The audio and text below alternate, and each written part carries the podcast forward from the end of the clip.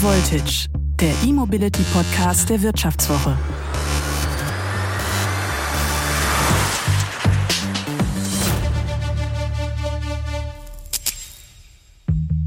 Wir wissen doch alle, wenn es kalt ist, funktionieren Akkus nicht oder nicht richtig. Wie soll das mit E-Autos im Winter gut gehen? In diesem Jahr wurden bislang ungefähr 300.000 rein elektrische Autos in Deutschland neu zugelassen. Bis zum Jahresende dürften es sogar um die 350.000 reine Elektroautos dann sein, die jetzt zusätzlich auf unseren Straßen unterwegs sind. Für die meisten Menschen, die sich in diesem Jahr ein Elektroauto gekauft haben, dürfte es das erste Elektroauto ihres Lebens sein und nicht wenige werden vielleicht mit ein bisschen gemischten Gefühlen jetzt in diesen ersten Winter mit ihrem Elektroauto gehen. Denn Batterien, das weiß eigentlich jedes Kind mit einem ferngesteuerten Auto oder jeder Smartphone-Besitzer, Batterien mögen ja keine Kälte. Wie also übersteht man mit einem Elektroauto den Winter. Stimmt es, dass die Reichweite im Winter dann teilweise dramatisch niedriger ist? Droht auf der Autobahn der Kältetod, ja, wenn ich mit einem Elektroauto in den Stau komme und irgendwann die Batterie dann leer ist? Was also tun? Dann nur noch dick vermummt im Auto fahren, um den Strom für die Heizung zu sparen? Oder vielleicht zur Sicherheit ein kleines Petroleumöfchen im Kofferraum mitführen. Elektroautos und die Kälte, das ist das Thema dieser Folge von High Voltage. Nach einer kurzen Unterbrechung geht es gleich weiter. Bleiben Sie dran. Sie leben Fairness, Kultur und Werte? Zeigen Sie Ihr Engagement als Arbeitgeber und werden Sie Teil der Fair Company Initiative. Mit der Fair Company Initiative zeichnet das Handelsblatt Unternehmen aus, die insbesondere Berufseinsteigern und Young Professionals ein faires, attraktives Arbeitsumfeld bieten. Zu den entscheidenden Werten gehören unter anderem das Engagement für Mitarbeitende, Diversity und Chancengleichheit, Nachhaltigkeit und gesellschaftliche Verantwortung. Erfahren Sie jetzt mehr unter faircompany.de.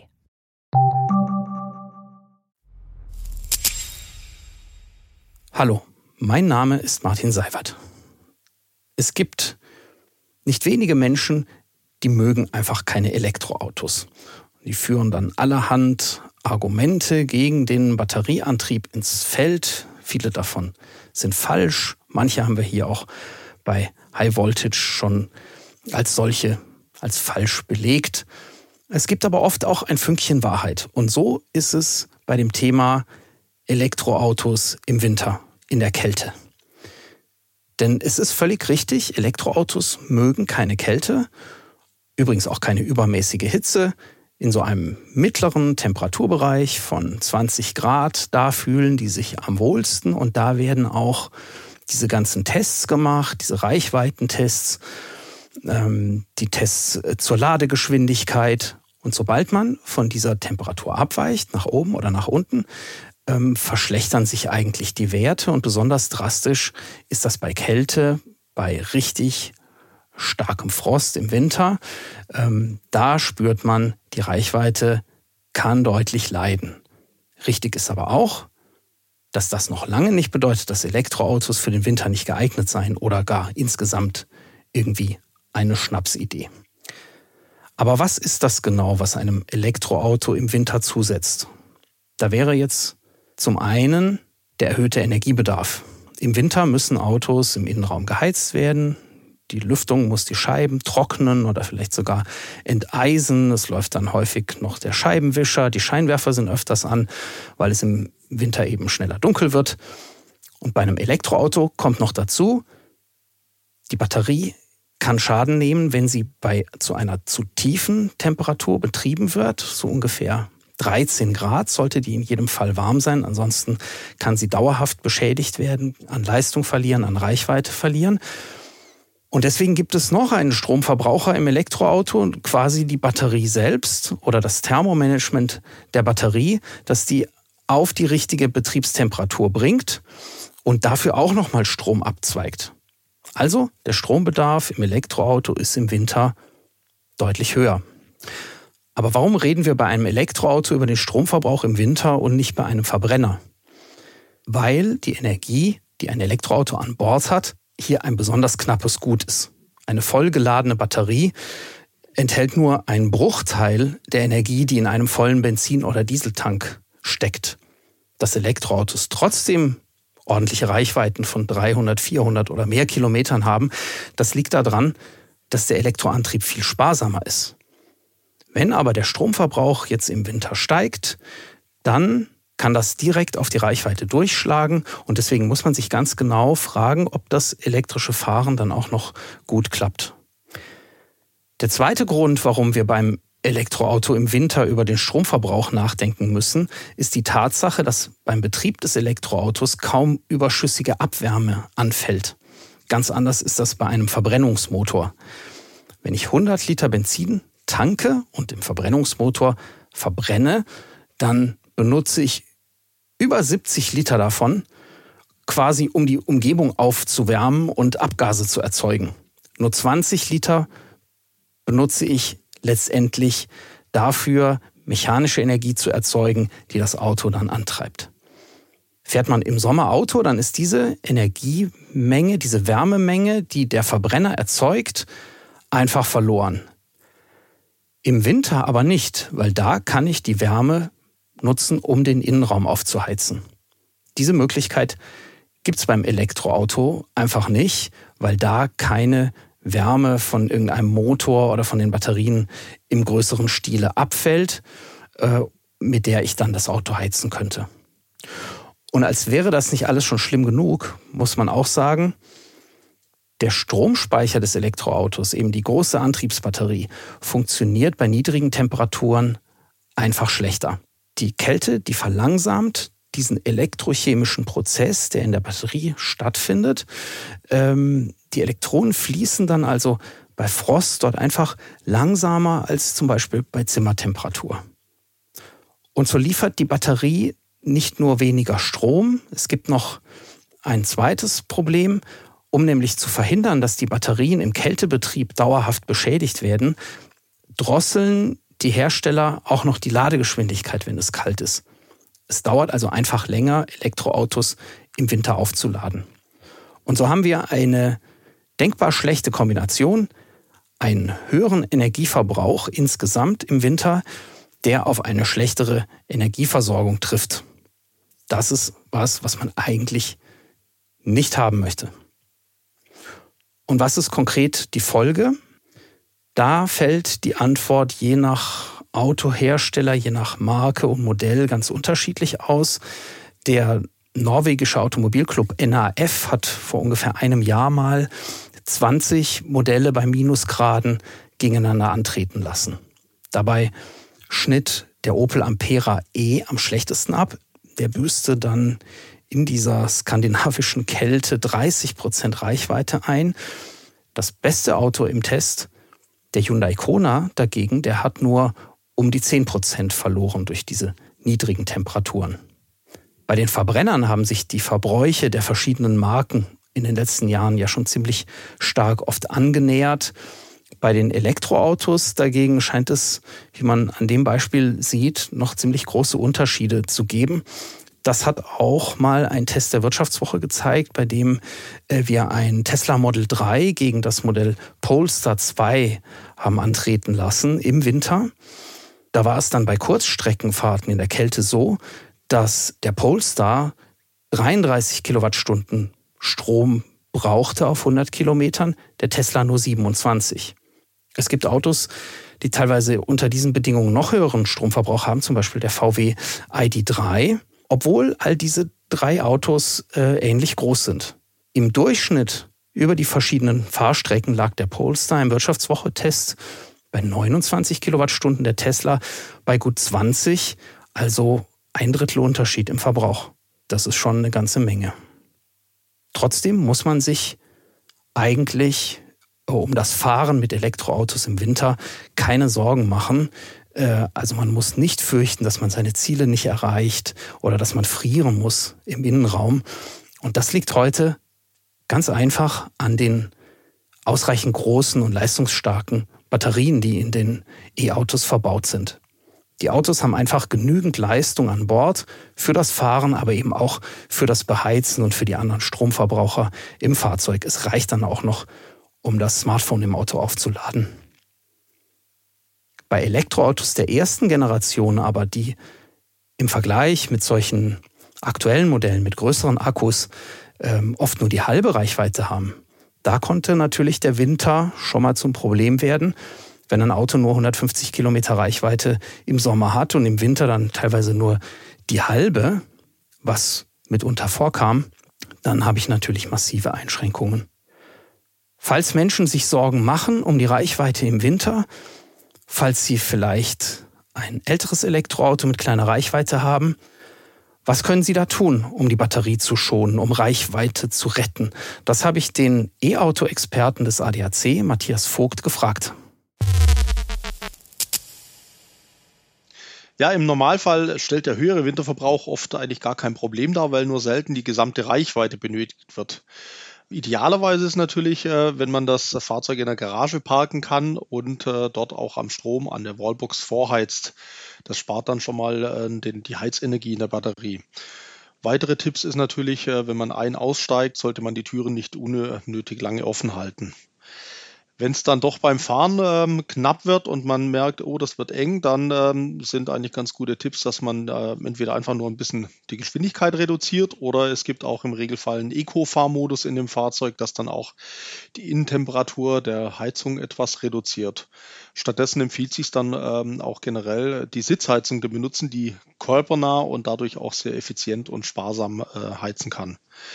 Aber wichtig bei all diesen Sparmaßnahmen ist, dass ähm, Stromsparen nie auf Kosten der Sicherheit gehen darf. Äh, das heißt, äh, die Scheiben müssen unbedingt frei sein und natürlich darf die Beleuchtung nicht ausgeschaltet werden, wenn es dämmerig ist oder dunkel.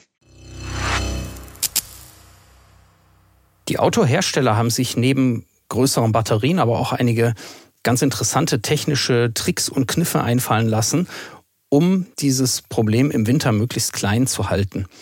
Da ist der eine Ansatz, ein cleverer Umgang mit dem Heizen und der andere eine besonders intelligente Steuerung der Fahrzeuge. Erstmal zum Heizen.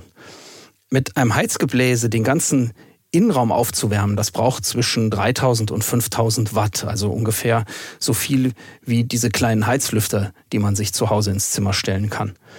Eine Sitzheizung oder eine Lenkradheizung dagegen braucht nur wenige hundert Watt. Viele Elektroautos haben deshalb eine Sitzheizung und Lenkradheizung serienmäßig. Sinnvoll kann außerdem sein eine beheizbare Frontscheibe. Das ist so eine Scheibe, in der ganz feine Heizdrähte äh, eingebaut sind, so wie man das von der Heckscheibe kennt.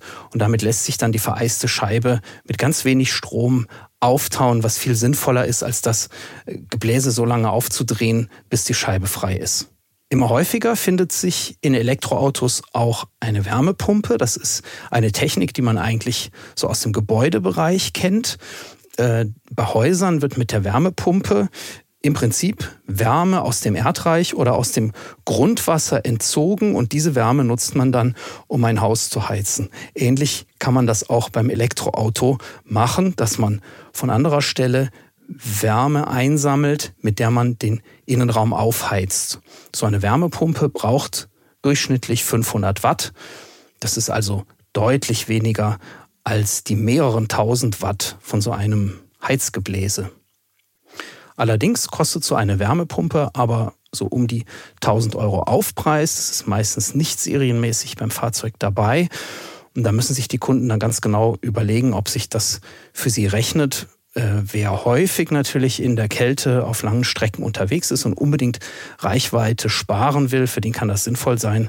Für andere kann es äh, günstiger sein, einfach häufiger mal ein bisschen nachzuladen. Wirklich spannend finde ich diese neuen intelligenten Steuerungsmöglichkeiten, ähm, die es für den Einsatz im Winter gibt.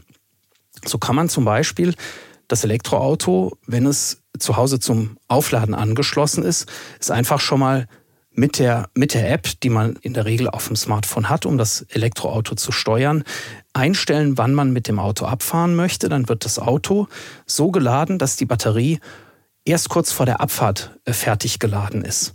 Das hat den Vorteil, dass die Batterie dann schon warm ist, dass man mit einer warmen Batterie losfährt. So hat man eine bessere Leistung, geringere Energieverluste. Und außerdem kann man auch noch bei der Gelegenheit das Auto auf eine angenehme Temperatur bringen lassen. Ähm, solange es eben noch am Netz hängt, so wird dann der Strom für das Heizen nicht aus der Batterie genommen, sondern eben aus dem Netz. Und man hat sich das für die Fahrt schon mal gespart. Außerdem ist es ja auch sehr angenehm, einfach in ein beheiztes Fahrzeug direkt steigen zu können und ein, ein enteistes obendrein, wenn das Auto äh, draußen steht. Und auch während der Fahrt gibt es Möglichkeiten, ähm, die Performance im Winter zu verbessern. Es kann zum Beispiel sinnvoll sein, die Batterie während der Fahrt zu beheizen. Das kostet zwar Strom, sorgt dann aber für eine höhere Leistungsfähigkeit und auch für eine bessere Rekuperation. Das ist diese Rückgewinnung der Bremsenergie, die Elektroautos immer machen. Das kann vor allem dann aber auch wichtig sein, die Batterie zu beheizen, wenn ich vorhabe, das Auto schnell zu laden. Und so gibt es Modelle, bei denen die Batterie direkt schon vorkonditioniert wird, heißt das, oder vorgewärmt wird für das schnelle Aufladen, wenn ich im Navi eingebe, dass ich jetzt äh, ein, eine Schnellladesäule ansteuere. Elektroautofahren im Winter ist in der Regel also kein Problem. Das gilt wahrscheinlich für die meisten Menschen, vor allem für die, die sich jetzt in den letzten Monaten äh, ganz moderne neue Elektroautos gekauft haben. Aber natürlich gibt es Menschen, die eine besonders große Reichweitenangst haben ähm, und hier gesellt sich natürlich dann im Winter noch eine zusätzliche Angst dazu, ähm, dass eben diese Temperaturen das Reichweitenproblem äh, verschärfen könnten. Und es gibt hier ein häufig berichtetes Horrorszenario, dass man eben mit einer nicht mehr wirklich vollen Batterie auf die Autobahn fährt, dort in einen Stau gerät, stundenlang da rumsteht, irgendwann ist die Batterie leer und dann muss man dann mit dem fast leeren Handy äh, die Polizei rufen und sich retten lassen aus der Kälte. Äh, der ADAC wird das auch häufig gefragt und hat das deswegen mal in einem interessanten Test untersucht. Der ADAC hat untersucht, wie lange die Heizung von Elektroautos durchhält, wenn sie bei Kälte im Stau stehen. Getestet wurden die beiden Kleinwagen Renault Zoe und der VW E-Up. Also jetzt keine großen SUVs mit besonders viel Batterieleistung, sondern der Zoe hat eine 52 Kilowattstunden Batterie und der E-Up eine 32 Kilowattstunden Batterie.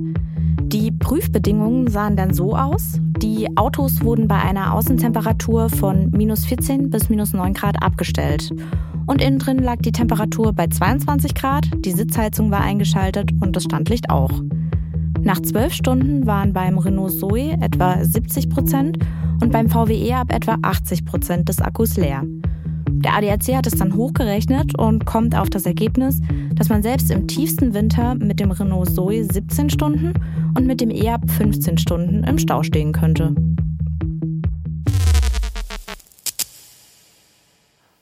Also, man muss sich ein bisschen kümmern, wenn man mit dem Elektroauto im Winter unterwegs ist. Manchmal ein paar Gedanken vorher machen und vielleicht nicht mit einem leeren Akku auf die Autobahn fahren. Da wäre es schon sinnvoll, vorher mal aufzuladen. Andererseits können Elektroautos, gerade auch im Winter, einige echte große Vorteile ausspielen. Denn anders als beim Diesel, der oft ab minus 20, minus 25 Grad nicht mehr wirklich funktioniert, laufen viele Elektroautos auch bei minus 40 Grad. Außerdem haben sie quasi schon automatisch durch die Batterie, die sie haben, eine Standheizung.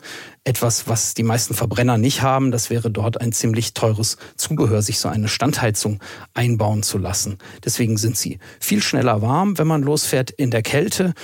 Und man kann sie, wie schon erwähnt, eben auch vom Sofa aus per App schon mal vorheizen, wenn sie zu Hause am Ladestecker hängen. Außerdem ist ja das Winterproblem gar nicht mehr so groß. Wegen des Klimawandels gibt es immer weniger richtig kalte und schneereiche Winter in Deutschland. Man könnte sagen, die Milliarden Verbrenner weltweit haben durch ihren CO2-Ausstoß doch sehr zuverlässig dafür gesorgt, dass es nun die Elektroautos im Winter etwas leichter haben. Ist es nicht schön, wenn sich Verbrenner und E-Autos so schön mal ergänzen. Das war High Voltage. Dieses Mal mit einem etwas äh, zynischen Schluss. Ich hoffe, es hat Ihnen trotzdem gefallen und Sie sind auch beim nächsten Mal wieder dabei. Das wird dann schon unsere Weihnachtsfolge sein mit ein paar weihnachtlichen Tönen, ganz friedlich und natürlich frei von jeglichem Zynismus. Ich freue mich, wenn Sie dann wieder dabei sind. Dieser Podcast wurde produziert von Anna Höhnscheid und Florian Högerle.